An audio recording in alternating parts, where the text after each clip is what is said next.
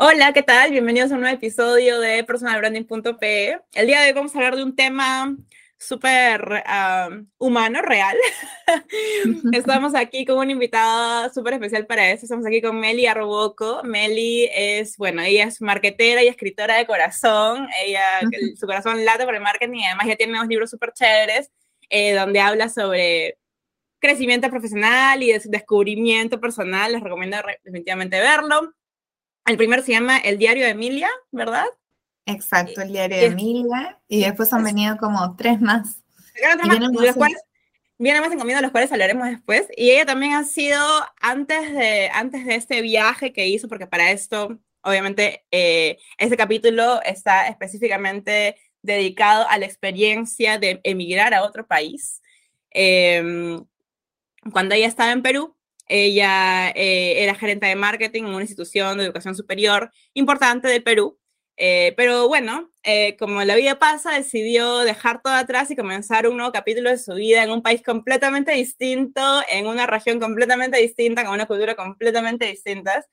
Em, y bueno, decidimos que sería una buena idea compartir esa experiencia, compartir la realidad de esa experiencia, porque lo que hemos visto que también es, lo que hemos visto que hay mucho em, ¿cómo podría decir? Gaslighting alrededor del tema de emigrar. Hay mucho rose lighting, la gente lo pinta mucho de color de rosa, la gente lo pinta como que es algo fácil cuando la realidad, o sea, la verdad de la milanesa es que es una de las experiencias más retadoras que a una persona le puede tocar.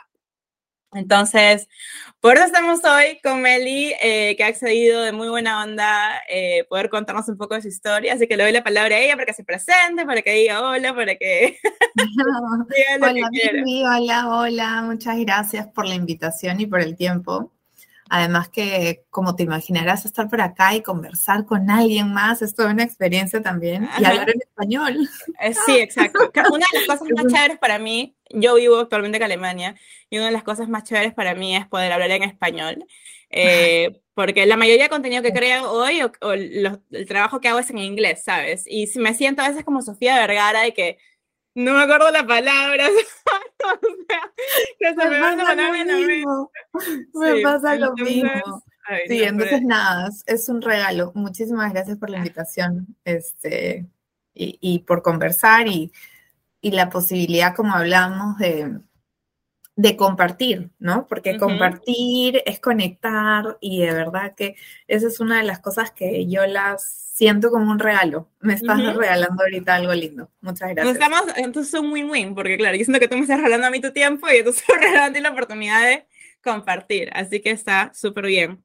Bueno, Meli, eh, como hablamos en la antesala de esta, de esta entrevista, eh, queríamos, en, en esta entrevista queremos básicamente discutir toda esta experiencia life changing, ¿sabes? O sea, transformadora de vida que es dejar tu zona de confort, pero no dejarla, o sea, para irte a otra cuadra o mudarte al otro distrito, sino como que dejar todo lo que conoces, todo lo que sabes, toda una carrera que has construido por 10 años, creo que tú tenías como que 10 años, más de 10 años, más de 10 años trabajando, ¿sabes? Más de 10 años construyendo una carrera profesional y decidir eh, tomar este salto de fe, porque finalmente creo que se reduce un salto de fe, es decir, porque todo es incertidumbre a partir de esa, decisión.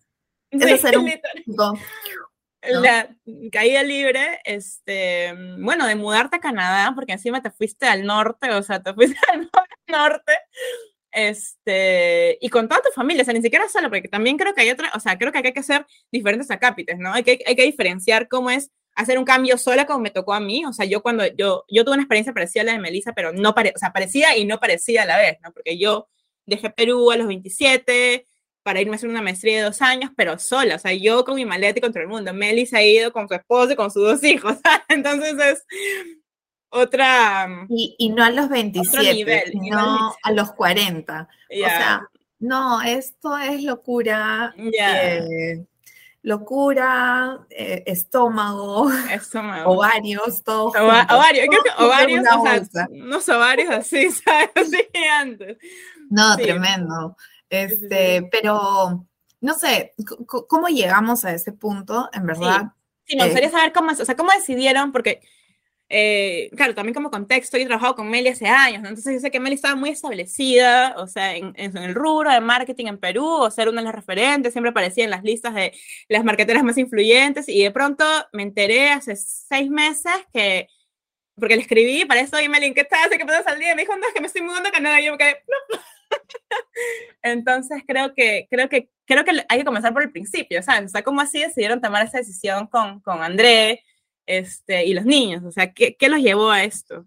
Socorro, sí, y, te escucho y, y escucho y digo, estoy loca. Pero es que, es que, ¿sabes qué pasa? Que sí, es súper válido lo que dices. Eh, yo siento que toda mi vida Salí del colegio y mi vida estaba enfocada en crecer profesionalmente. Esa era mi consigna, ¿ya? Y me la tomé súper, súper en serio. Me dediqué años, o sea, desde los 18 años he trabajado en marketing de agencias de publicidad, luego como cliente, he hecho dos carreras, ¿no? Primero publicidad, luego marketing, diplomados, MBA, ¿no? Entonces, claro, mi consigna era esta maratón que además nos enseñan, ¿no? Tienes que ser la mujer competitiva, ¿no? Comete el mundo y tienes que llegar hasta arriba y, en verdad yo los últimos 10 años he trabajado con Toulouse-Lautrec, ¿no? Eh, ya luego se formó este eh, grupo educativo donde está ahora Toulouse, está UCAL y está Certus eh, como parte de IEDUCA. Pero el asunto es que estos últimos 10 años yo estaba en una carrera ¿no? laboral de seguir retándome, subiendo, creciendo. Pensaba que eso era, ¿no? Mi, mi sentido, mi norte. Ajá, tu propósito. Sí, o sea, estaba demasiado sumergida ahí y lo disfrutaba mucho, ¿ya? Pero estaba ahí. El asunto es que en los últimos años, y creo que pandemia, pandemia fue ya ya el, el trigger de muchas cosas, ¿sabes? Y creo que eso aplica a un montón de personas, porque de todas maneras, haber sobrevivido una pandemia donde te cuestionas absolutamente todo, ¿no? Donde dices, oye, yo no tengo toda la vida, ¿no? Son cosas que ya los, que, que o sea, no es que, uy, novedad yo con pandemia, pero pandemia nos los puso en la cara, al frente a todos, ¿no? Es, ¿qué estás haciendo? ¿Realmente estás haciendo lo que quieres hacer, no? Eh, entonces, claro, pandemia sí nos gatilló a los dos. A los dos, ok. Sí, a los dos. Nos gatilló un montón esto. Eh, y, bueno, yo dije, a ver, me encanta lo que hago, pero no sé si es todo lo que quiero hacer para el resto de mi vida, ¿no? Y nosotros, en realidad, nosotros llevamos juntos como 14 años juntos. Y desde el inicio de nuestra relación, nosotros hablábamos de, oye, vámonos a estudiar fuera, fuera del país. Pero a la hora que ya nos poníamos a hablar en serio de esto, yo era yo, era la que ponía paños fríos porque al final me terminaba costando muchísimo soltar mi burbuja. Te da, miedo, te da miedo. Me daba terror decir cómo me voy a ir a vivir a otro país lejos de mi mamá, de mis hermanas, o el trabajo que tanto me ha costado conseguir. No, eh, y siempre paños fríos, paños fríos, paños fríos. Pero bueno, como te digo, pandemia llegó, repensamos todo el proceso, yo coincidentemente estaba en esa posición profesional a la que había aspirado toda mi vida. Ya era gerente de marketing. Ya. Llegué, lo cumplí. Llegué.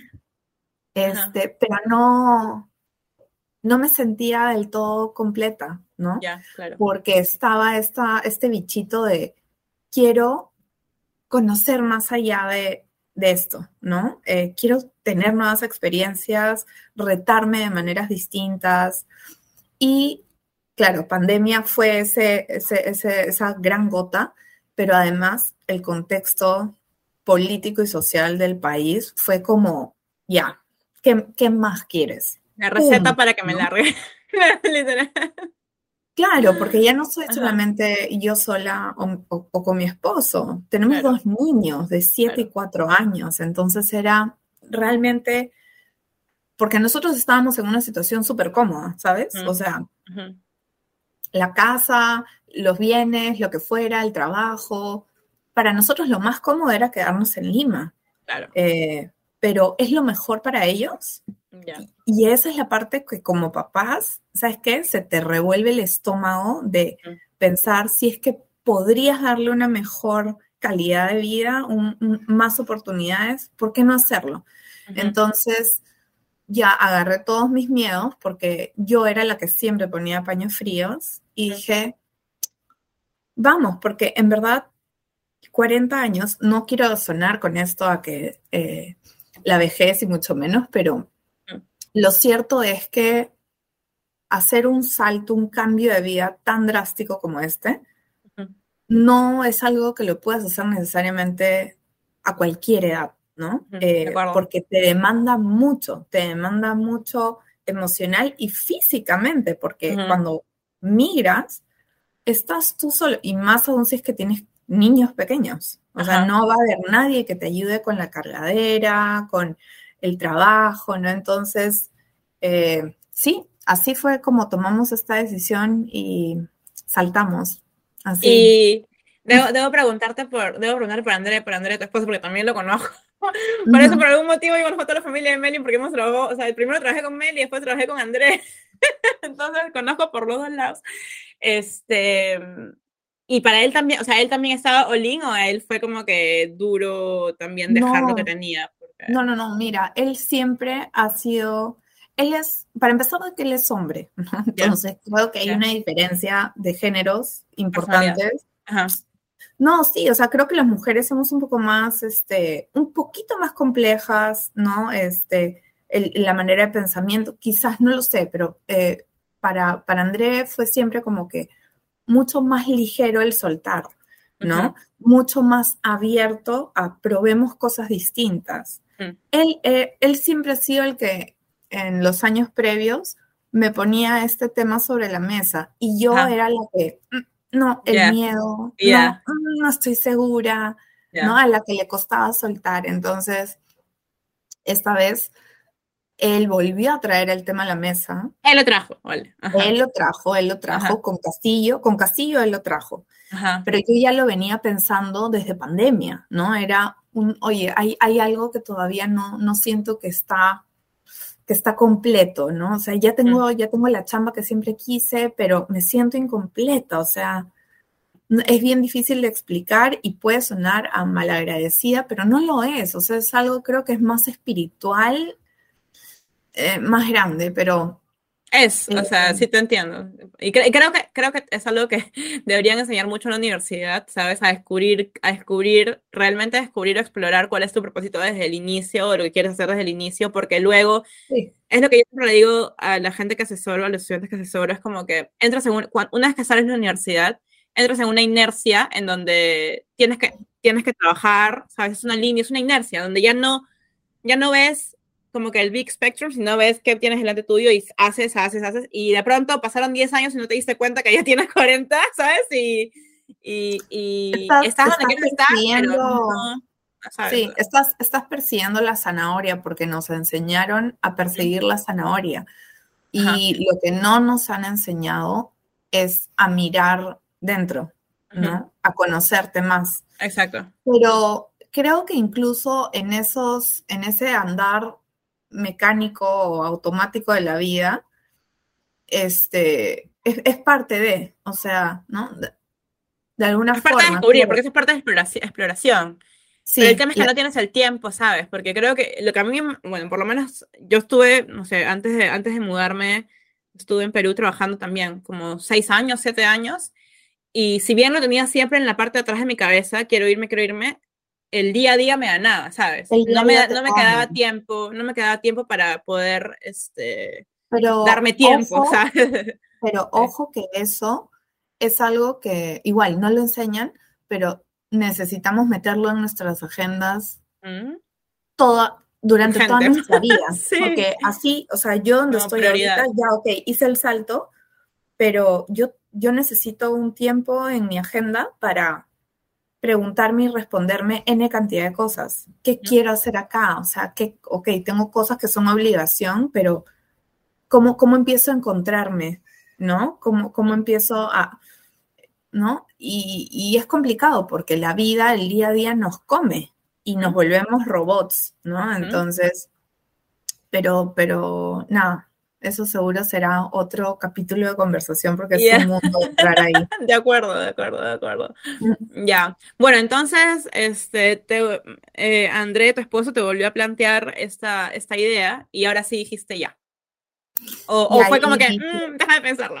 no, sí, igual fue tipo, ok, suena tentador, pero mi mente racional, este, para eso soy bien tipo, las cosas que aplico o como, por ejemplo, tú me conoces en la chamba, esa misma estructura es la misma estructura de mi vida, ¿no? Entonces, yo necesito tratar de entender primero la situación, analizar, ver números y ver quali y ver cuánti para poder tomar una decisión. Entonces, de hecho, desde que André volvió a traer este tema a la mesa, te diría que pasó un año un año, un año en el que hemos hecho investigación, en el que hemos hablado con una cantidad enorme de peruanos en Canadá o de amigos, de amigos que viven por acá.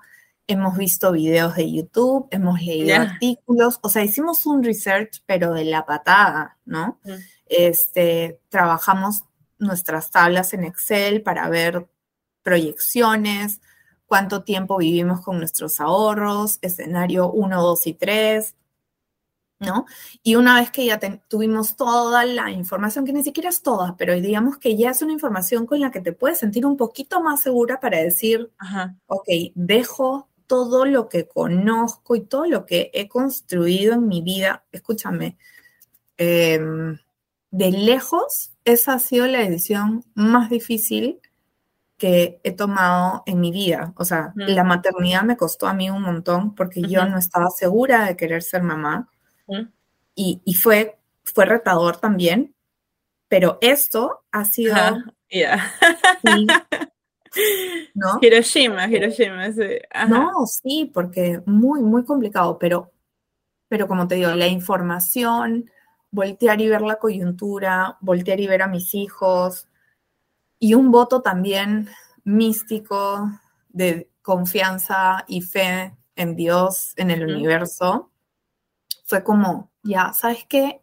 ¿Por qué no? Ya, ya, vamos. Una vez que tomamos la decisión y quedó el vamos, ah, ahí empezó la etapa 2 que fue máquinas de ejecución, ¿no?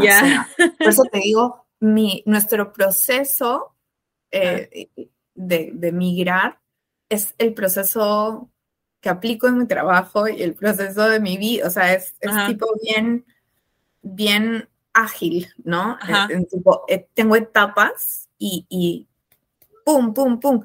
Esa, esa faceta 2 que fue ejecutar, fue, ok, ejecutemos igual, todo con un Gantt de tiempo, de tipo. que te imaginas en por Y presionando, André, ya hiciste esto, ya, estamos todo esto. No, tipo agile, total. Entonces, este, era como que cada dos días más o menos, eh, cuando los niños ya dormían, hacíamos como que revisábamos los, los avances, porque hay una serie de aspectos que tienes que ejecutar desde toda la documentación que tienes que reunir para, para postular, para presentarte, eh, exámenes, traducciones, em, ¿no? Eh, trámites con los bancos, luego, pucha, contactar desde ver pasajes, vender todas tus cosas en Lima, y tienes que setear, es, un, es un plan, es una campaña, esto es una campaña, es la campaña de la mudanza de tu vida. De la vida. Entonces, o sea, para mí es eso, y todo tiene que estar en la medida de lo posible, seteado, para que sea un buen trabajo, para que no estés, para no sobrecargarte de, estrés, creo, ¿no? O sea, que no, no estés improvisando. Entonces, bueno, así lo ejecutamos. Y creo que la planificación no es que nos haya salido a la perfección, eh, pero ha sido un buen, ha sido una, buen, una buena ruta, ¿no? Como que un mapa. Oye, o sea, al menos sabemos que tenemos que ir por la derecha ahorita, de repente me perdí, pido ayuda, pero, pero sí, ha sido, ha sido una buena ayuda. Y, ahí andamos, ahorita ya estamos a cinco meses aquí, se ha pasado volando, ¿no? Sí. Volando. O sea, finalmente toda la planificación, o sea, yo, yo lo hice de manera distinta, como te digo, y creo que tenemos también personalidades distintas, por eso es interesante poder contrastarlas, ¿no? Porque yo sí me fui más a, yo no planifiqué tanto, yo sí me fui más a lo que, ok, eh, la beca, porque yo me fui también con una beca, es un, es, un, es un canal distinto, ¿sabes? O sea, porque a mí ya, digamos, yo tenía dos años de vida cubiertos por, por el gobierno, por la Unión Europea. Entonces, para mí eso ya era más como que, bueno, me puedo relajar, ¿sabes? Normal. Este, pero la cosa era ver después, ¿no? Entonces, pero creo que finalmente, igual, así planeas un montón, porque a mí me ha pasado, o sea, en los dos años que estuve acá, yo planeé ciertas cosas, o sea, sí planeé ciertas cosas, pero no, no, no hice un GAN, ¿sabes? Pero sí como que tenía como que milestones que yo quería, pero al final la vida me fue llevando por, por otro lado, entonces al final mi planes, chao. Es que, es que mira, para mí eh, em, es, es, parte de, mi filosofía, o sea, yo soy bien estructurada, muy organizada, ¿ya? Este, a veces aferrarte tanto a la organización es estresante porque es frustrante, ¿no? Porque no, como dices, la vida se manifiesta y las cosas no salen como las tienes planeadas. Pero también algo que he aprendido en estos últimos años de mi vida es eso, es el plan que hago no significa que se va a cumplir todo, mm. pero me da tranquilidad. una tranquilidad de que al menos sé más o menos cómo quiero que vaya la situación. ¿No? Al menos tengo como que una ruta más o menos bien trazada. Eh, y en el camino, pues, la voy, voy borrando, voy garabateando, eh, me, pero cada uno es diferente. A mí me ayuda eso. Y de hecho, creo que por el mismo hecho de que no estoy yo sola, sino que estoy con, bueno, con Víctor, con André y con mis dos hijos chiquitos, es como necesito agarrarme y sentir que estamos avanzando, ¿me entiendes? Este, ah. De manera más sólida, más segura, porque claro. si, si algo nos sale mal, no solamente nos vemos afectados nosotros, sino los niños. Y eso es como, ¿no? Eh, Impensable, no, no lo puedo permitir. no, no, pero, pero dentro de todo, y a pesar de que esto es un gran riesgo, porque como tú lo has dicho, hemos dejado todo, ¿no? Renunciamos a los trabajos que, por los que peleamos tanto, los, los soltamos, los soltamos. Y es la incertidumbre de, de cómo voy a caer al otro lado, ¿no? Este, pero sin saber cómo cómo va a resultar esto, porque esto es un, un trabajo en progreso, ¿no? Sin saber cuál va a ser el resultado, creo que a nuestros hijos esto igual les va bien, ¿sabes? Porque es como un... Siempre se puede y siempre puedes tratar, ¿no? Y, y ábrete a nuevas experiencias, porque la vida es eso, la vida es conocer cosas nuevas, gente nueva, seguir aprendiendo. Entonces, no sé cómo va a terminar esta historia. Sé que estamos disfrutando el camino con, con altas y bajas y que los niños están aprendiendo eso. Entonces, ya desde ahí es como que creo que es un punto a favor. Sí, De, todas maneras, de todas maneras. Y cuéntame un poquito cómo fue el, o sea, el proceso, ¿no? La expectativa versus la realidad. O sea, me imagino que cuando hiciste todo este planeamiento, tu Gantt, todos tus milestones, este, también te, te creabas una imagen de cómo iba a ser llegar y todo eso, ¿no? ¿Cómo fue, o sea, hubo contraste cuando, cuando realmente pasó en comparación al plan o, o sí fue más o menos como lo planeaste o sí lo esperabas? Mira, o sea, es que creo que a nosotros nos ayudó mucho hablar como en esa etapa inicial del, del research, de la investigación, hablar con muchas personas. Eh, porque igual como en el marketing o conocer al usuario, entender qué piensa, qué pasa, te vas haciendo una idea y, vas como, que armando ese rompecabezas. Entonces, eh, fuera a hablar con mucha gente que nos compartió sus experiencias, una de mis hermanas migró hace años a Estados Unidos y yo he visto, he tenido muy de cerca esa dificultad de migrar, ¿no? y, bueno, cuando hablábamos con la gente de acá, se repetía, o sea, había un patrón. El patrón era migrar es difícil, ¿no? No había ni una sola persona con la que yo he conversado que me haya dicho, en verdad la pasamos súper chill.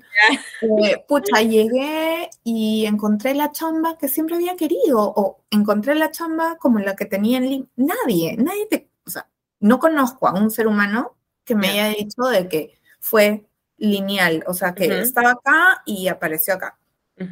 Todos, todas las historias te hablaban de un bache, ¿no? Estaba acá en Lima y quise saltar. Y claro, salté, pero, pero, pero fue... Claro, me caí. Me caí, me caí, me caí y de ahí con mucha, perdón la palabra, pero mucha sacada de mierda, eh, poco a poco se empiezan a dar pasitos y, empieza un, ascenso. Entonces, nuestras expectativas... Están bien manejadas, digamos. okay. Nuestras expectativas eran recontrácidas. ¿ya? y, por eso es que, por ejemplo, nosotros, antes de salir de Lima, porque como te digo, nosotros hemos tenido más o menos un año, para prepararnos para subirnos al avión, ¿no? Un año en el que no le dijimos a nadie, o sea, a nuestra familia directa, y recién unos meses, tipo tres meses antes, lo empezamos a hablar con amigos, ¿no? Em, pero ese año se sentía como una despedida para nosotros. Tuvimos un año para despedirnos de esa vida. Nos íbamos todas las semanas, tipo, a comer a un restaurante lindo. Tanto, o sea, X semanas nos íbamos, pucha, vámonos a un hotel, vámonos a este viaje, vámonos acá. Como que se, te yo sentía... Se te acababa la vida. Que se me acababa la vida. O sea, en algún momento le dije a Víctor, siento que es como que tuviera una fecha de expiración. Yo pago, ¿no? Y le estoy sacando el jugo a esto. Y literal, o sea, hay un, hay un paralelismo en, esto, porque le dije adiós a mi estilo de vida en Lima, porque yo sabía que acá no iba a ser ni remotamente similar, al menos no durante una etapa de inicio, de arranque, que no sabemos cuánto va a durar. O sea, Dios quiera que sea un año, dos años, ¿no? Entonces, eh, mis expectativas han sido súper ácidas, súper chatitas. Y entonces cuando hemos llegado acá, em, está en equilibrio, ¿entiendes? Pero porque hiciste el research, ¿sabes? O sea, porque hiciste la chamba antes de, ¿no? Yo creo que ahí fue donde te ayudó mucho el rendimiento porque pudiste ver la realidad, ¿sabes? claro, porque tengo, o sea, conozco mucha gente que ha migrado casi que al mismo tiempo que nosotros. ¿A Canadá también? A Canadá también. De hecho, tengo una, pareja de amigos que están regresando a Lima. Ah, ok. Porque no lo, no, no... No se han adaptado. Mm. Y, es difícil, ¿entiendes? Porque claro, uno sale del país buscando, oye, quiero una mejor calidad de vida para mí y mis hijos, ¿no? Una serie de expectativas y, son válidas y sí las puedes tener, pero no las vas a tener inmediatamente. No las vas a tener en el corto plazo, no las vas a tener porque estás viniendo a un país que no habla tu idioma, donde no conoces a nadie, no conoces el país, no conoces cómo funciona, no tienes referencias, no tienes nada. Todo lo tienes que volver a hacer. Literal, vuelves a construir tu vida, ¿no? Pero la vuelves a construir con más, con más cabeza, con más información y con una garra que no tenías a los 20 años. ¿Entiendes? Porque ahora sabes que tu tiempo es más corto y es Entonces, eh, esa garra y esa información, ese conocimiento es lo que, lo que te va a sacar adelante, pero no te va a sacar adelante en cuatro meses, en un año, ¿no? Entonces, mucha, se necesita, creo que mucha paciencia, mucha... Resiliencia, creo. Resiliencia. Herramientas para, para este tema emocional, eh, porque hay, o sea, es difícil, es bien difícil. Claro, uno ve las fotos que compartimos regularmente en las redes sociales y es como, pucha, las estampas me pasa, ¿no? Yo, yo pongo porque de verdad, o sea, ojo, esto es como la vida misma, ¿no? Tienes momentos que son maravillosos, que dices como que, wow, esto, esto es un regalo, veo el cielo y lo veo y digo, esto es, esto es bello. Pero de ahí, en media hora, siento un bajón porque es, estoy agotada y no quiero ponerme a cocinar. Odio cocinar, pero tengo que cocinar porque no tengo tiempo de cocinar y tengo dos niños a los que darles de comer y no voy a darles de comer todos los días McDonald's. Entonces, eh, ¿no? O, en fin, tantas cosas. Entonces, eh, tengo, tengo, hay, hay veces que yo, que tengo esta necesidad de comunicar y compartir, pero trato de no compartir solamente lo que parece más bonito, ¿no? Porque sería una mentira, ¿no? Y cuando la gente me pregunta, oye, ¿cómo te va? Les digo, pucha, vamos, ¿no? Vamos, con altas y bajas, ¿no? Eh, pero no, no, no es una maravilla. Es, es, son los dos lados de la moneda, ¿no? Y estamos a cada rato intercambiando. Un rato veo lo lindo, otro lado digo, esto, esto es yuca, estoy loca. Ay, no estoy loca. ¿Cómo he usado todo? Ya, claro. Yo siento que nos volvemos un poco borderlines, ¿no? A mí me pasó que me vuelto un poco borderline, o sea, literal tengo, o sea, me despierto, a mí me pasa a veces, bueno, ahora tengo un bebé, ¿sabes? Entonces, para mí creo que, lo, o sea, creo que emigrar, eh, como te digo en ese programa, fue fácil la comparación de ser madre, porque para mí ser madre fue otra, o sea, otra destrucción creativa de vida, ¿no? Y yo sí recuerdo haber tenido momentos en los que dije, ¿qué hice? no, o sea, mi, bebé ahí no llorando, yo, ¿qué hice? o sea, o sea, o sea, y me imagino que también te pasa igual. Eh, todo, todo, o sea, todos los días, ¿no? De todo, ¿ah? Sí, pero luego es como que, ay, sí, súper lindo, me encanta, me encanta, me encantó, súper, súper buen momento, y luego no sé qué estoy haciendo, que entres en el ataque de pánico, ¿sabes? sí, no, es, es, es tremendo, es, es, bien fuerte. Yo me acuerdo que el primer mes que llegué, este, no quise, no quería incluso ver redes sociales. Yo dejé, yo dejé de ver redes sociales por, por como siete meses, creo. O sea, no me desaparecí. Sí. O sea, casi que no veo hoy, ¿ya? Lo que, o sea, lo que hago es, yo subo algunas fotos mías y sí sigo utilizando la red de mis libros para, porque entiendes, eso es como que alimenta mi alma y siento, siento que sumo en algo, al menos en un granito de arena, la vida de alguien más, pero ya no estoy viendo la vida de otras personas porque duele. Ya. Porque te sientes fuera de, porque tu círculo, tu gente con la que toda la vida has estado, está viviendo otra cosa en otro lugar. Ajá. Entonces, te sientes un poco más aislado y un poco más solo, mirando desde lejos, ¿entiendes? Es bien raro, entonces no, no lo hago, no lo hago y sí, o sea, parte de. Y una pregunta, ¿por qué eligieron Canadá? Buena pregunta. Nosotros hablábamos desde el inicio desde que empezamos a soñar con, oye, vámonos, hay que migrar, hay que ir a estudiar. Nuestras opciones eran Canadá y Australia. Ok. ¿Por qué? ¿Algún motivo específico? Sí. Sí, sí. en realidad eran tres motivos. El primero es que a los dos nos encanta la naturaleza. Ya. ¿Ya? Este, por decirte que para mí el mi lugar preferido en el mundo. Conozco varios países, pero mi lugar preferido es Cusco, el valle. El valle es, hermoso, no hay nada más lindo que el Valle Sagrado, a mí me encanta.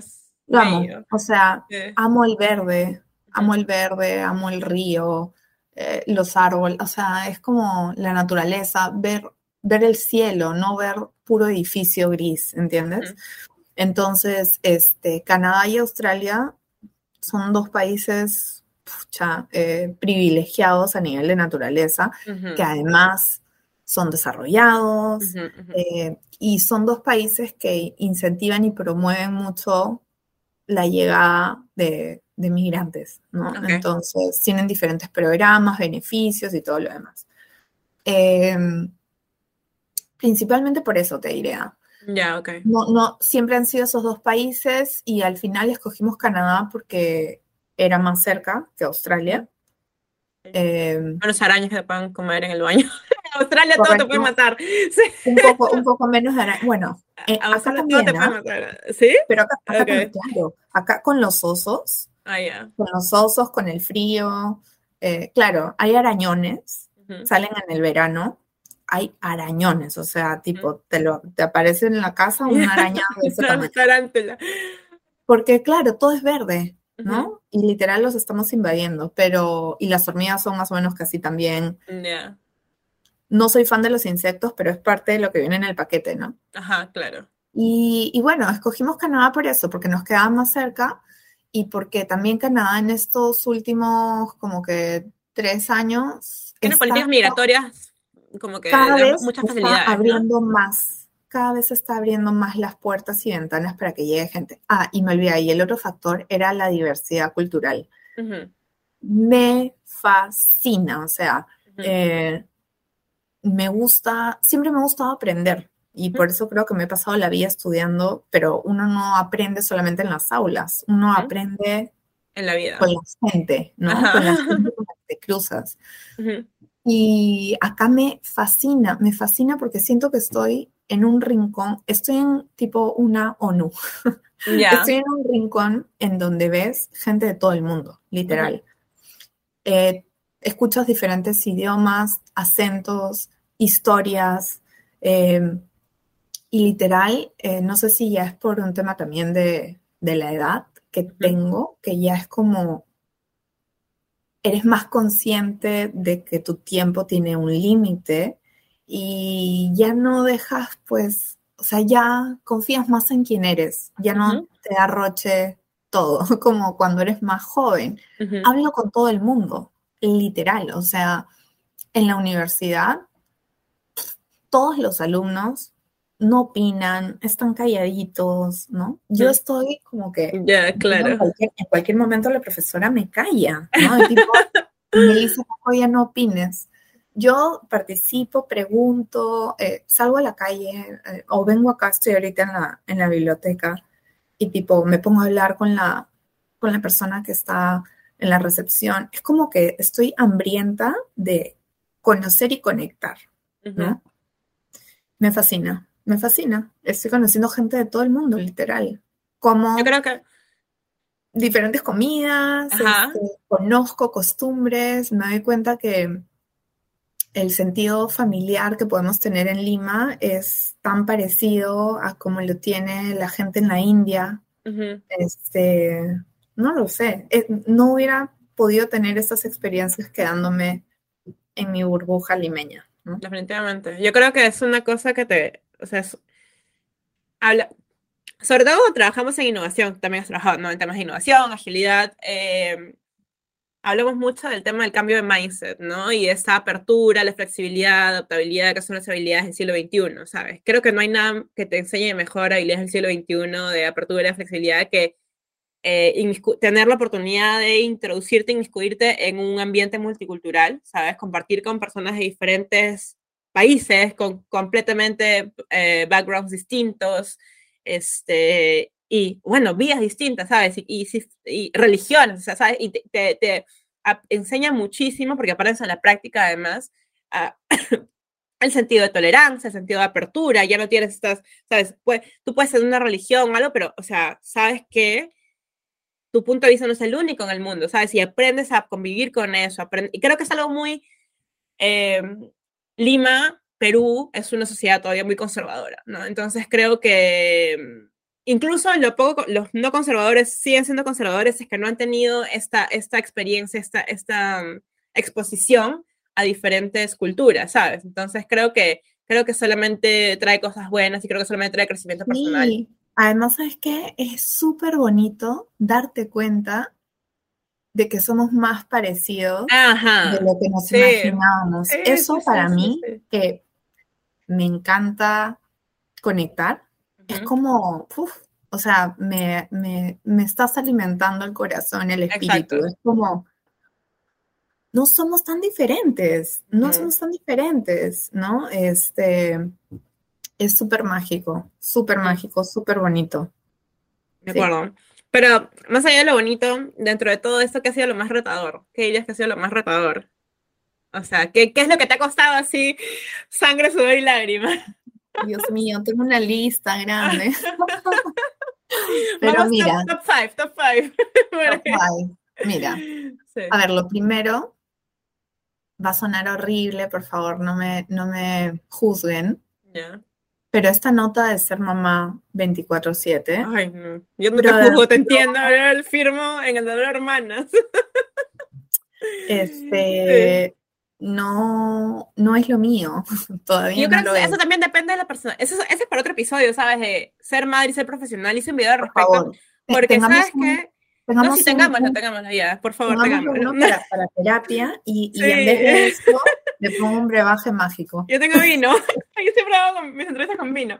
Este, no, sí, yo creo que hay personalidades de madres y personalidades de madres, ¿sabes? Hay, hay mujeres, yo siento que hay mujeres que nacen de verdad con esa personalidad de que, son, la, o sea, está sí, o sea, nacen para ser mamás, o sea, de repente no nacen para eso, pero nacen como que más propensas a, eh, a, tener esa personalidad, dale yo no siento que tenga esa personalidad, por ejemplo. Yo, no te digo, a mí me ha costado.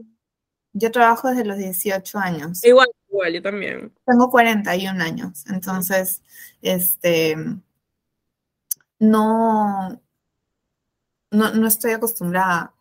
Mis hijos, Benjamín tiene 7 años y Micaela 4. Y desde que han nacido, desde el día que han nacido, ellos han tenido nana, ¿ya? y no teníamos solo una, teníamos dos. Entonces, yo he sido siempre la mamá ejecutiva, ¿entiendes? La mamá que se despierta, ve a sus hijos en la mañana, de ahí de repente, de repente almuerza con sus hijos y de ahí los vuelve a ver hasta la noche. Y sí pasamos todo el tiempo de fin de semana juntos.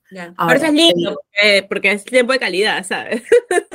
Claro, pero sí te digo algo también que de hecho en esa vida de mamá ejecutiva yo tenía mucha culpa. Ah, sí, por supuesto, por supuesto. Tenía mucha culpa. Yo decía, ¿qué estoy haciendo con mi vida? Me estoy perdiendo la niñez de mis hijos.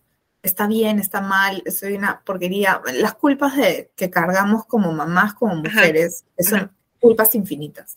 Pero el asunto es que pasar de ese modelo a este modelo en donde yo soy la mamá y tipo, si, si André no tiene día off, estoy sola en la casa con ellos. Escúchame, no sabes lo que me costó el primer, creo que los primeros dos meses. Era horrible. Yo no quería quedarme en la casa sola con los niños. O sea, tenía miedo, tenía pánico de que algo pase y yo no ser suficiente para poder resolver el problema.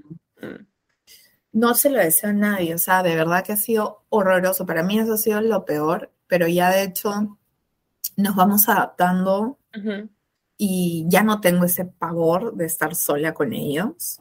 Eh, ya voy encontrando algunas, ¿entiendes? Como que formas de hacer más llevadera la situación para yo no agotarme todo el tiempo emocionalmente, porque me di cuenta que todo el día estaba con la escoba en la mano, tratando de tener la casa impecable, y era, o sea, estoy tratando de recrear lo que antes para mí era la realidad, pero que ahora no, no puede ser. O sea, no puedo ser la mamá limpiadora perfecta, cocinera perfecta, y además estudiante, y además eh, con mis ideas y emprendimientos y lo que fuera, ¿no? Entonces es como que tratar de tener un equilibrio. Para mí esa ha sido la dificultad número uno, todavía no la supero, está ahí latente, ¿no? además, claro, también va a depender, va a depender cuando tus hijos ya comiencen a ir al, colegio, ¿no? O sea, su propio, su propio. O sea, este, ahorita, justo ahorita en esos días estamos de vacaciones y claro, es intensidad al intensidad, ¿no? Pero ya la próxima semana regresan de nuevo al cole, yo a la universidad también y empiezo a tener un poco mis tiempos porque necesito tus tiempos, ¿no? Tú como individuo, tú como es que no, no, no, puedo hacer estrés suficiente, no puedo hacer estrés suficiente en cuán importante es tener tus propios tiempos, ¿sabes? Tus tiempos, no, no como esposa, no como mamá, no como empleada o trabajadora, tú, tú como ser humano, ¿no? Este, y de ahí creo que el otro tema que me ha, eh, igual, en proceso, porque no es algo que ya superé, es la incertidumbre con respecto al todo lo económico. A mí eso me pasa de vuelta, porque no, estoy, no estoy acostumbrada a eso, ¿no? O sea, gracias a Dios y a todo el esfuerzo que le hemos metido en muchos años de mi vida, yo no me he estado preocupando por el aspecto económico. ¿Me entiendes? Era algo que lo daba por descontado, no estaba en mi lista. Ni siquiera mirabas cuentas y tal, o sea, sí. No, era, ¿sabes qué? Quiero ir a comprar ropa o ir a comprarle ropa a los niños y lo que se me antoje, lo compro. O sea, no iba con un, este, no, no, puedo gastar tanto. Simplemente fluía. Acá es como, ok, eh, la ciudad es carísima. Vancouver es carísimo. De hecho, es una de las ciudades más caras de Canadá. Es carísima. Eh, nosotros tenemos recién, vamos a cumplir cinco meses. No estamos todavía establecidos del todo. Eh, hay una serie de gastos que estamos tratando de cubrir, pero que todavía no se cubren en la totalidad. Y es la realidad para quien migre, en la mayoría de casos, salvo que tengas, que vengas contratado y que vengas ya de repente como que un poco más cubierto, porque hay trabajos que te ponen hasta la vivienda, en fin. Pero la mayoría de migrantes vienen y tienes que tener un presupuesto mensual. Entonces, de nuevo, ahí sale a flote mi control freak, que como te digo, me juega a favor, pero también me puede jugar en contra, ¿no? Porque me, me hace estar como que mucho más atenta a, oye, nos estamos desviando, nos podemos desviar. Entonces, esa preocupación por, oye, ¿cuándo vamos a estar en, equilibrio? ¿No? ¿Cuándo ya empezamos a, a, marcar en verde? ¿No? Es un albur, todavía no lo sabes, porque hay pasos que tienes que hacer, hay ok, ya estás con una chamba, ya, pero no te quedas ahí. Tú tienes que seguir buscando y buscar otra chamba. Y tienes que hacer networking, tienes que conocer a más personas para que te puedan contratar luego. Y es como que equilibrar todas esas cosas que tienes que hacer, más tu chamba que te toma tiempo, más el tiempo en casa, ¿entiendes? Y es, es como, es como que jugar un Tetris, ¿no? Como, ¿Cómo acomodas todas las fichas? Entonces sí, em, hay días que, eso te pasa factura, porque es mucha, es mucha angustia, pues mucha presión, este, y entonces ahí vuelves a pensar, hice bien, me equivoqué, o sea, no, nos vamos a quedar sin fondos, y, y ahí de nuevo es cuando, cuando vienen esos pensamientos que tienes que agarrarte todo lo que puedas ya sea que hablar con tu pareja, hablar con tu mamá, con tu mejor amiga, aislarte, salir a caminar, para resetear, porque si no caes en un círculo vicioso y todo se vuelve una cosa oscura y, muy densa, ¿no? De acuerdo. Pero esa es la vida. Así, así andamos por acá. Es un... es, un, es una constante roller coaster, ¿no? Montaña rusa. Pero yo creo que esto también, o sea, el tema económico también te abre una oportunidad, porque a mí me pasó también, este, o sea, si bien yo venía, yo tenía, yo tenía, como te digo, los primeros años cubiertos por la beca, estaba tranquila, ¿sabes? O sea, igual tenía un presupuesto porque la beca no era como que no, o sea, no es una beca para que tengas lujo, ¿sabes? Es una beca de estudiante que te cubre lo necesario eh, por dos años y yo no quería gastar de mis ahorros porque me sentía como que no es necesario. Entonces, a mí me ayudó muchísimo a aprender a diferenciar, a discernir entre lo, lo que necesito para vivir, lo que necesito, o sea, lo que realmente necesito y lo que es, o sea, accesorio, ¿no? Entonces, y de, de lo cual puedo como que, este, o sea, puedo no tenerlo y sigo estando ok, ¿sabes? Entonces me ayudó, me, ayudó mucho, por lo menos hoy, o sea, hoy incluso ya con todas las facilidades y con el dinero, con todo, eh, para mí es mucho más fácil eh, tener una vida más como minimalista en un sentido, porque lo aprendí, ¿sabes? Antes yo tenía un presupuesto para ropa, este, todos los meses, ¿sabes? Tenía un presupuesto para, no sé, viajes a restaurantes todos los meses. Ahora eh, la ropa le he quitado, o sea, de verdad yo pasé, o sea, y eso fue una de las cosas más como que high achievements que tuve. estuve un año, un año y medio sin comprarme en ropa, o sea, porque además tenía que yo que viajar, porque yo me tenía que mudar constantemente, entonces era cargar maletas yo no quería cargar una maleta más, ¿sabes? Yo no tengo fuerza en los brazos, o sea, entonces como que no lo compraba, no compraba ropa porque no quería botar mi ropa que estaba bien y no quería tener como que adicional peso, ¿sabes? Entonces como que creo que fue un ejercicio de aprender a vivir una vida simple, ¿sabes? O sea, y que, y que al final para mí es mucho más gratificante porque luego tampoco no estás como que acumulando cosas. Además que ves todo el mundo, ¿no? La contaminación, el tema de sostenibilidad. Te siento a la vez que soy más útil para el mundo sin consumir tanto. Y claro, y además pandemia también nos enseñó eso, que no necesitamos gastar tanto. O sea, porque de pronto era como que se acabaron todas esas salidas, ¿no? Que entre el cine, que entre el restaurante, que entre tal viaje y el otro.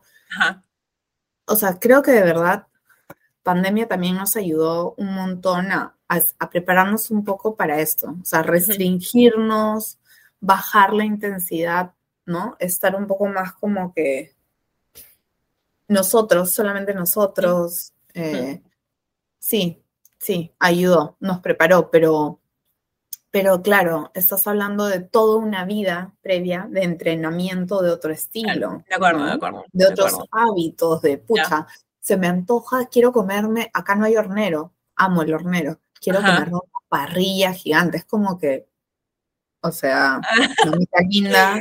No, y es que encima la carne es carísima. O sea, no sé, no sé en Canadá, pero aquí en Alemania la carne, o sea, es, carísima. Escúchame, acá todo es caro, todo es caro extraño mi caserita del Edén.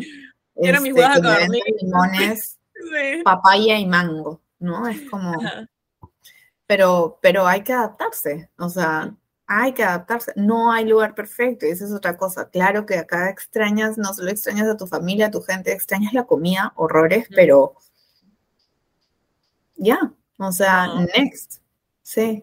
Eh, además, que tal cual lo mencionaste al inicio, ¿no? Es como con una visión a futuro mucho más estratégica, ¿no? Mucho más a largo plazo de, oye, estoy construyendo, sufriendo, sudándola ahorita para que finalmente mis hijos puedan tener mejores oportunidades, ¿sabes? O sea, y creo que es muy válido y es algo que yo también me he planteado ahora teniendo un hijo, ¿sabes? Mi plan antes era regresar a Perú, o sea, yo planeado trabajar en, en, aquí en Europa cinco años, más o menos, y volver a Perú, ya con la experiencia de haber trabajado en Europa, ya como que a una posición muchísimo más como que cuesta, ¿no? Entonces, o pueden poner mi empresa y tal, pero, pero mi plan era volver a Perú, porque a mí me gusta Perú, me gusta comer, me gustan, mis amigos están allá, mi familia está allá, mi perrito está allá, o sea, yo estaba feliz.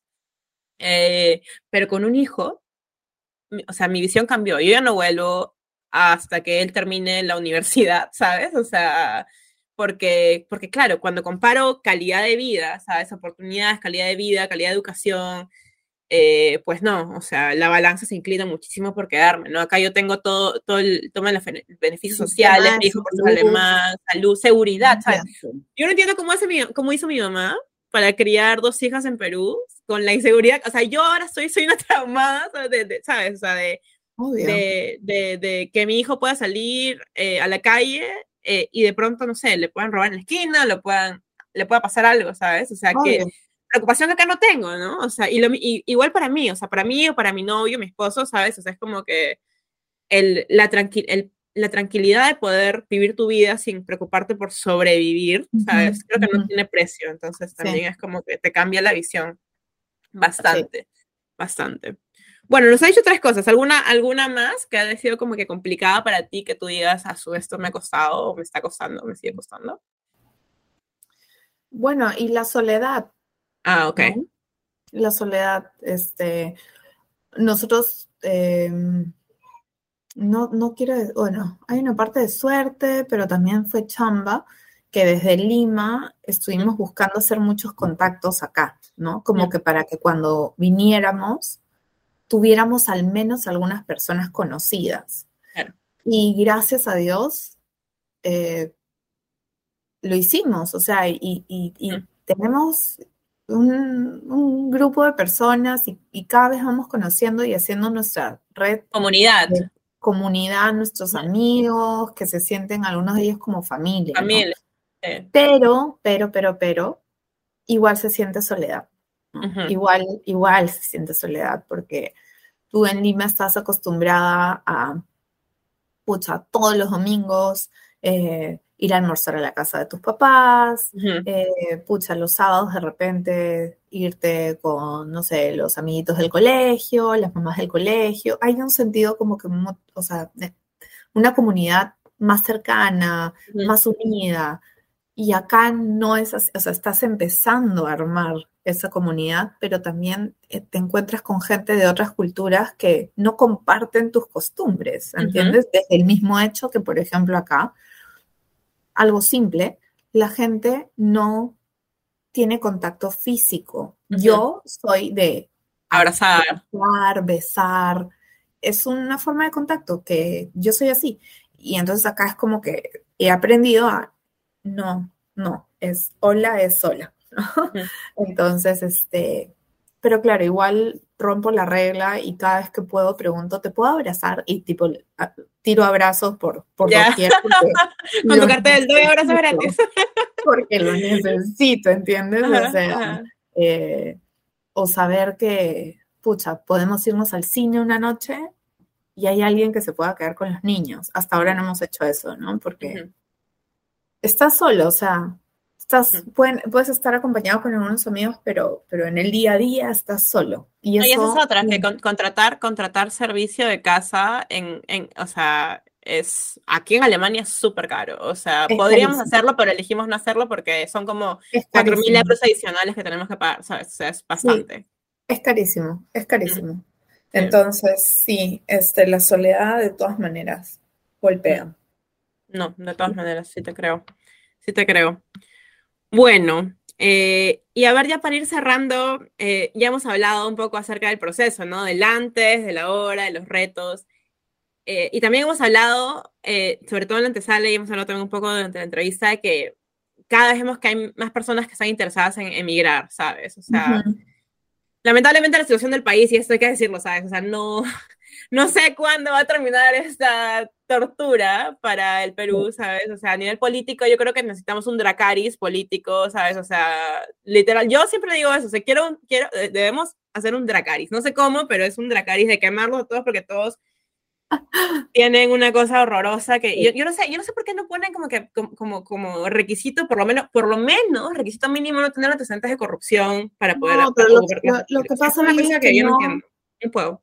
Eh, lo que pasa es que no, no les conviene. Hay, hay, tantos intereses de por medio, hay tantas empresas, tanta gente involucrada en corrupción que no les conviene mejorar las reglas, mejorar la O educar, la educación.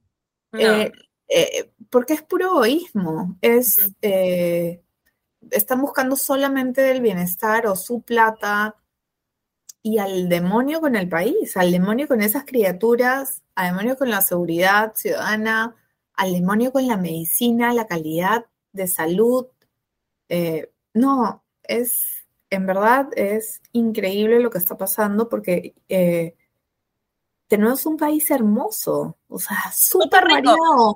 O sea, súper rico. Yo como estoy acá veo, o sea, de verdad yo veo las cosas, o sea, en Alemania, sobre todo que no solo crecen papas, o sea, papas y manzanas, ¿sabes? O sea, todo lo que viene de, de, de, de, de, de alimento, comida, superalimentos, o sea, hay muchas cosas que vienen de Perú, las paltas, todo eso. Pero más allá de eso, o sea, tenemos todo. Tenemos costa, sierra, selva, recursos naturales, todo, pero todo está... Historia, una historia espectacular. ya, todo. Eh, pero todo está hecho... Todas las tierras. ¿sabes? O sea... pero es tremendo y es, y, es bien triste porque la gente, mucha gente instruida, capacitada. brain drain, el brain drain Y con recursos son los que se están yendo. Claro, claro. ¿No? Entonces, este, y esta es la promoción Castillo, porque así como nosotros, hay un montón de peruanos que están saliendo desde que entró Castillo, una mancha enorme de peruanos que ya salió y que siguen saliendo, ¿no? De acuerdo. Entonces, este, es una lástima porque la gente quizás, o sea, cada vez gente más capacitada como que para poder hacer el cambio, está, estamos dejando el país porque, porque no, no, no lo podemos hacer o no lo, no, no terminamos de comprarnos ese rollo, ¿no? de acuerdo, de acuerdo. Yo creo que es, claro, también es un tema importante comprarse el problema, ¿no? Y es, pero es un problema tan grande que a veces da como que no sabes por dónde. me lo quiero comprar, o sea, sí, y lo quiero comprar, pero no sé por dónde comenzar, ¿sabes? por lo menos en mi caso, yo lo quiero comprar, están mis planes comprarlo, pero todavía estoy viendo por dónde comenzar, porque, y lo mejor que puedo hacer es educación, o sea, por eso yo trato de como que educar a las personas, ¿sabes? Como que compartir lo que sé, para que hay gente que también tiene, o sea, para que gente con, con, potencial pueda también explotarlo, ¿sabes? O sea, pero bueno, ya, nos estamos yendo un poco por las ramas. Mi pregunta era, ¿cuáles son los consejos, o sea, que tú podrías dar o tips que podrías dar para personas que quieran también este, emigrar eh, en el, que estén planeando emigrar en el futuro cercano, que lo estén pensando, ¿sabes? O sea, de repente no, lo, tienen, no lo tienen planeado ya, pero, pero está ahí como que dándole vueltas en la cabeza. Este. Las cosas clave que deberían hacer como para tener un landing, un soft landing, ¿no? sí, o sea, primero y muy en línea con, lo que yo hago, ¿no? Mis libros y lo demás, es eh, tener una conversación con uno mismo, ¿no? Para entender qué es lo que te motiva, por qué quisieras hacer un cambio, porque ojo, es un cambiazo, ¿no? Entonces, hacer ese cuestionario, esa conversación con uno mismo de por qué lo hago, qué me motiva, qué me frena, cuáles son mis miedos, este, qué herramientas tengo, eh, ¿no? Creo que hacer esa conversación con uno te ayuda a ver si estás bien para o todavía no es el momento. Para mí ese es como que el primer paso. Un segundo tip es el research, ¿no? Como cualquier proyecto. Es un proyecto, Como cualquier proyecto de negocio, cualquier emprendimiento, cualquier campaña de marketing, tienes que arrancar haciendo un buen research de tipo a dónde vas, eh, cómo es, qué opina la gente, cuáles son las cifras, los números, o sea, meterte de cabeza, habla con el usuario, cómo se vive, porque una cosa es lo que te cuentan las noticias y otra cosa es cuando hablas con el usuario y te dice, pucha, a mí me pasó, ah, ah, ah, ah, ah, esto es terrible, esto es favorable, y tú te haces una idea como que mucho más clara. Em, y luego creo que es también trabajar bien tus números, sobre todo si vienes con familia, ¿no? Haz tus proyecciones, aterriza tu, tu timeline, ¿no? Tu Gantt, lo que sea. O sea, ¿por qué no, por qué no podríamos aprovechar todos esos recursos empresariales que nos funcionan tan bien? ¿Por qué no los podemos llevar al uso personal? No, no por supuesto. Este, son, son herramientas súper válidas. Em, y, si es que vienen en pareja, creo que además es como que la pareja tiene que, que venir preparada para la dificultad, porque como pareja, esto te golpea a nivel individual y va a repercutir de todas maneras en tu relación, de todas maneras, ¿no? Porque la dificultad que conocían como pareja en Lima no tiene nada que ver con la dificultad que van a enfrentar acá. Se cae nana, ¿no? Se cae como que hay un problema. sí. No, las cosas que te jodían en Lima, acá te van a joder cuatro veces más porque vas a tener más, más problemas alrededor y es como que tienes menos paciencia, menos tolerancia. Este, entonces es como que realmente esto pone en aprietos a la pareja. y yo no soy ninguna consultora de pareja ni, ni una esposa perfecta, o sea, estamos sobreviviendo y hay momentos difíciles, pero ah, algo que sí he sentido acá mucho más claro es que somos un solo equipo. Ya, claro. Esa para mí ha sido una lección total, porque tú sabes que a veces en parejas como que quieres, yo tengo la razón y te dije que esto ¿no? O sea, eso lo tienes que agarrar, hacer bola y tirarlo bien lejos, porque acá es tipo, en la medida que tu pareja, o sea, en la medida que tu pareja esté arriba, tú estás arriba. O sea, mm. acá no es quién de los dos tiene razón, acá es... Competencia, es un trabajo de equipo, literal. Es en equipo, es eso, o sea, qué bestia. Eh, desde el mismo hecho, y de nuevo regreso al concepto de agilidad, ¿no? Mm.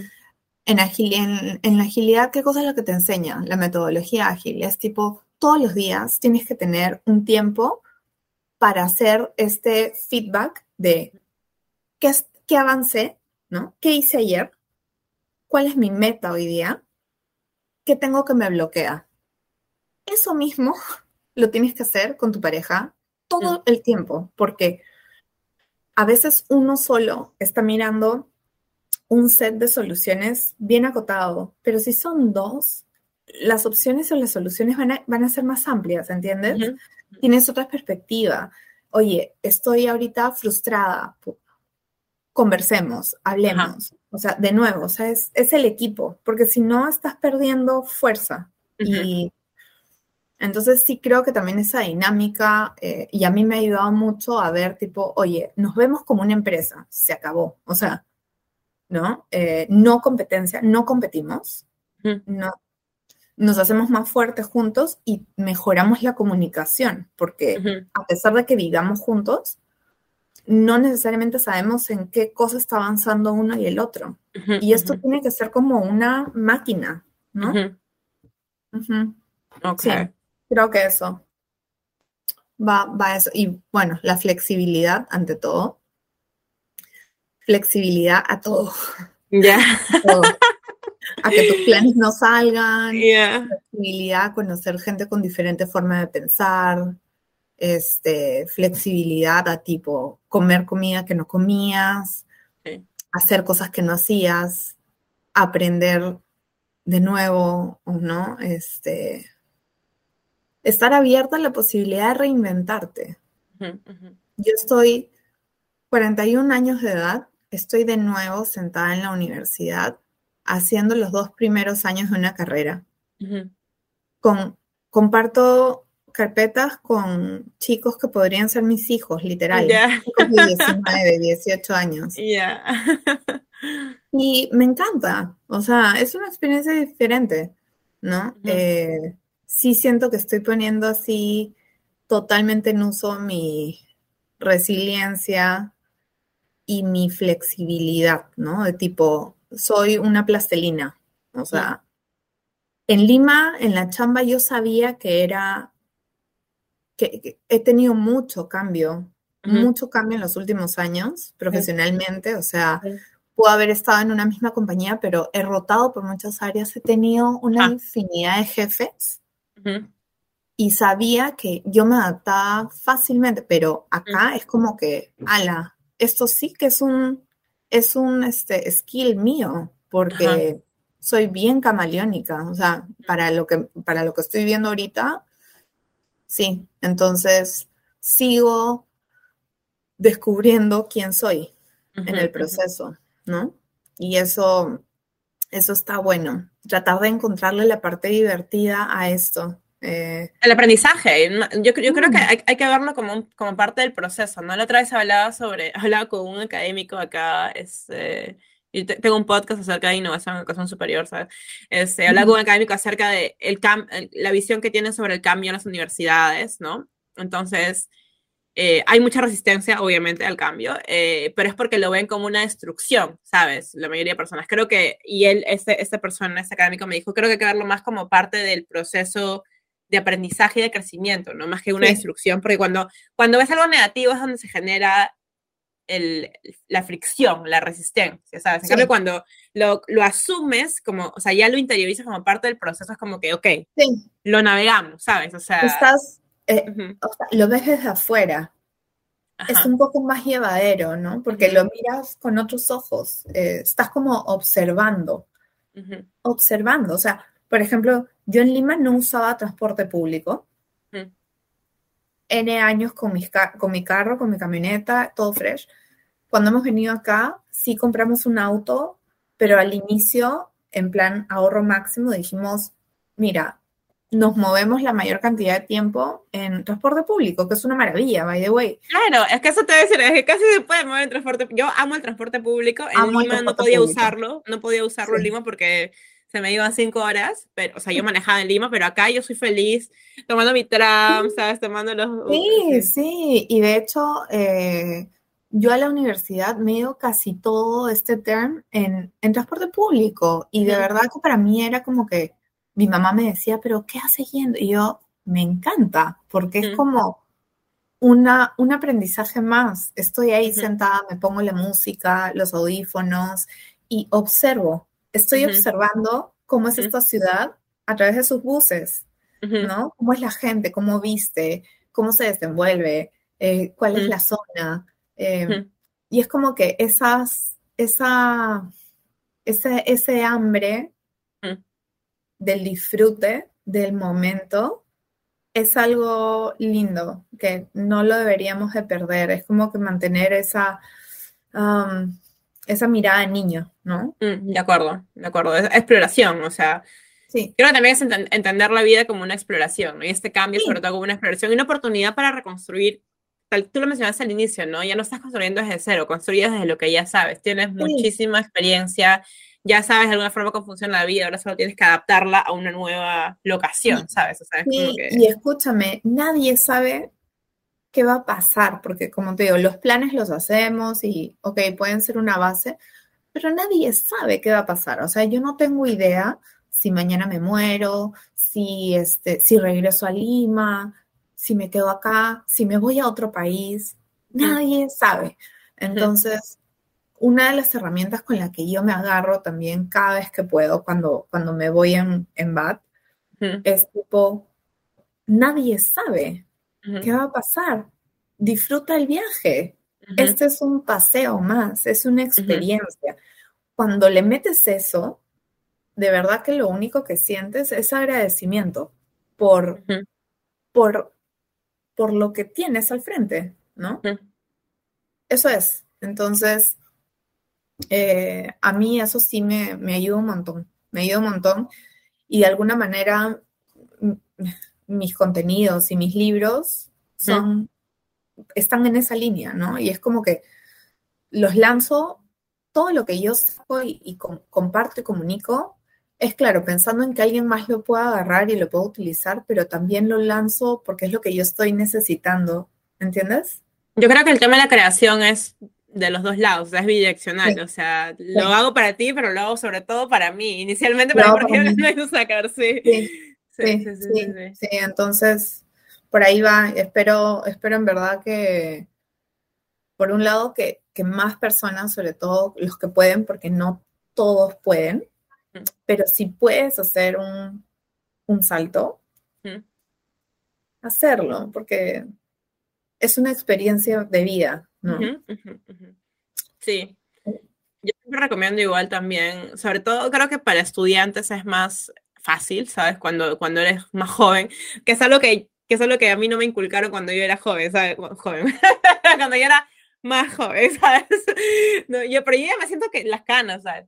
Pero em, eso, el, tema de experimentar y saltar, si están tus posibilidades, ir a buscar cosas que te reten, cosas que no, cosas que te sacan tu zona de confort, es el mejor regalo que te puedes dar de crecimiento personal.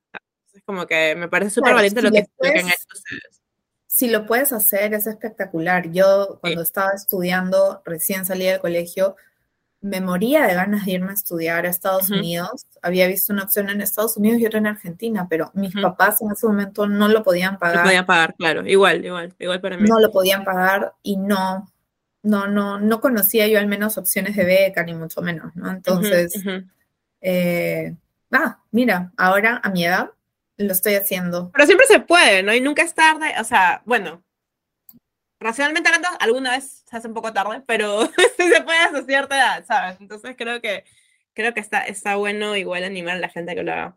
Buenas, Amelie, me encanta hablar contigo. Este, espero que te, que te haya gustado la conversación, espero que te haya ha sido como que un poco también como que catarsis de los dos lados. Eso siempre, ese tipo de conversaciones siempre son como que bien enriquecedoras, no solo, tal cual, no solo para, lo, para quienes lo van a escuchar, sino para nosotras mismas, ¿no? Porque cuando creamos, ya lo hemos dicho, creamos para nosotras también de paso para los demás, ¿no? Entonces creo que es la mejor forma de crear. Sí, Vivi, este muchísimas gracias, lo he disfrutado tremendamente.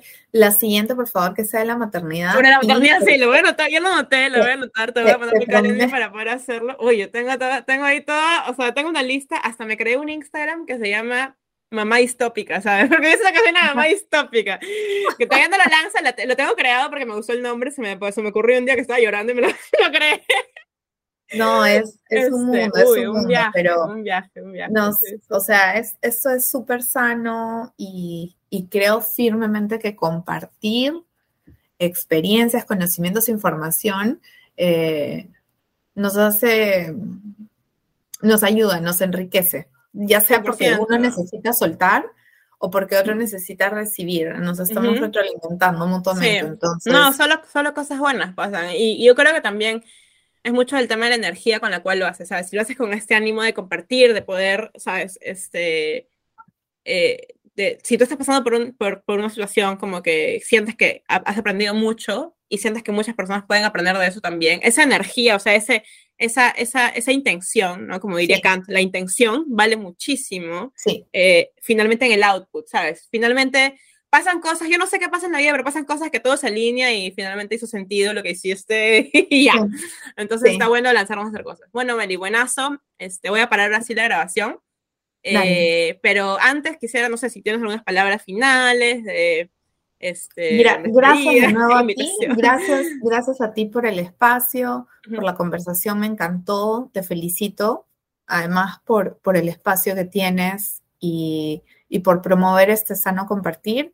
Y a las personas que nos estén viendo y escuchando, desearles, pucha, que disfruten el recorrido que tengan, que tengan que hacer, ya sea allá o acá, que lo disfruten muchísimo y, nada, cualquier cosa, igual si me quieren acompañar por las redes, eh, me encuentran como mel-arboco. Yo voy a dejar tu, tu, Instagram, el de tus libros, en, en, en, la, en la publicación del podcast y de, bueno, bueno, en todos lados donde los publica. Gracias por escuchar a personalbranding.pe. Si quieres recibir más contenido sobre becas, empleabilidad y desarrollo profesional, especialmente orientado a profesionales del siglo XXI, te invito a suscribirte y a seguirme en mis múltiples redes sociales. ¡Chao!